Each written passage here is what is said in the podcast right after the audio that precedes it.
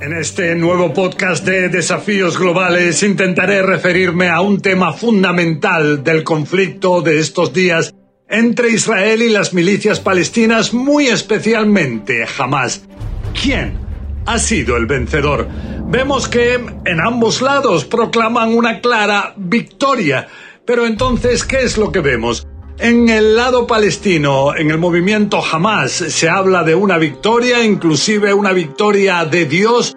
Hemos visto cómo miles de personas han salido a las calles en distintas ciudades palestinas, en Gaza, en la ribera occidental, en Jerusalén oriental, también inclusive en el interior de Israel. Y todo esto, lo que dicen en Hamas, muestra que ellos vencieron. ¿Por qué? Por un lado, porque habrían logrado sorprender a los israelíes.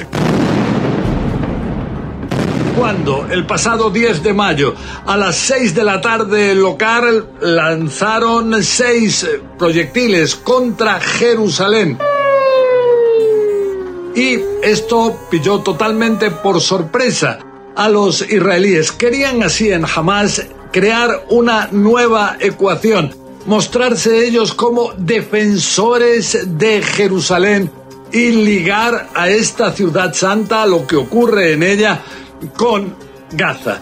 También otro aspecto fundamental es que durante estos días han podido lanzar más de 4.000 proyectiles contra el interior de Israel alcanzar sus centros principales poblados, también incluso la zona de Tel Aviv, causando muertes, eh, también a otros heridas y en cualquier caso poner a millones de israelíes en los refugios por temor a los bombardeos.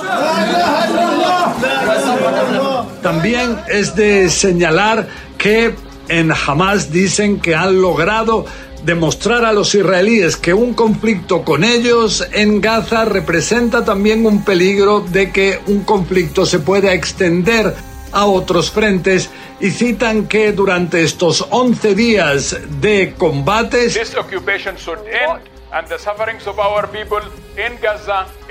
hubo violencia por un lado dentro de la propia Israel entre la población palestina de nacionalidad israelí y la población judía israelí. También ha habido considerable tensión, también incluso el lanzamiento de proyectiles desde el Líbano, desde Siria, también ha habido un avión no tripulado que habría llegado a Israel desde Jordania. Todo esto hace que en Hamas aseguren que Israel debe pensárselo dos veces antes de volver a tener un conflicto con ellos. También vemos la violencia en la ribera occidental durante estos días. Pero de su lado, en Israel aseguran que eso es totalmente distinto, que ellos lograron el crear un poder disuasivo enorme y que serán precisamente en Hamas los que no se atreverán a volver a atacar cuando les parece su territorio soberano. Dicen que algo así es totalmente inaceptable, que ningún país en el mundo puede permitir que sus ciudades sean objeto de bombardeos y entonces para intentar crear ese poder disuasivo es que habrían atacado de manera muy intensa objetivos relacionados con Hamas en Gaza. Y esto, según dice el primer ministro israelí Benjamin Netanyahu, habría llevado a la destrucción de más de 100 kilómetros de túneles que habría cavado Hamas durante más de una década en el subsuelo de Gaza y que para este movimiento islamista tenía un significado estratégico central. También dice Netanyahu que su ejército logró matar a más de 200 milicianos palestinos, también a más de 25 de sus dirigentes y todo esto cuando asegura Netanyahu ya los miembros de Hamas saben que no pueden esconderse del ejército israelí. Entonces, eh, todo esto esperan en Israel pueda llevar a un periodo de calma en el cual, por temor a posibles represalias, jamás se abstenga de atacar a Israel. También dicen en Israel que el hecho de que su sistema de misiles antimisiles llamado cúpula de hierro logró interceptar a veces de manera simultánea a decenas y decenas de proyectiles lanzados desde Gaza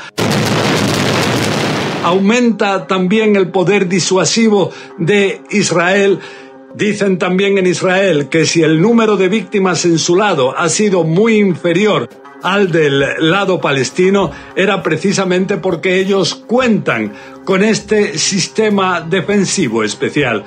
Y lo que sí es que está todo ahora a la espera de ver si este conflicto tiene algún tipo de derivación política, si logra que por ejemplo, el presidente de los Estados Unidos, Joe Biden, que hasta ahora quería dejar un tanto de lado al conflicto israelí-palestino, ahora vuelva a ponerlo como una de sus preferencias urgentes y eso podría ser muy significativo en esta zona del mundo.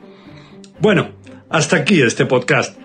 Les habló José Levi. La semana que viene continuaremos con más desafíos globales que nos presente este terrible o maravilloso rincón apasionante del universo, donde nos tocó vivir.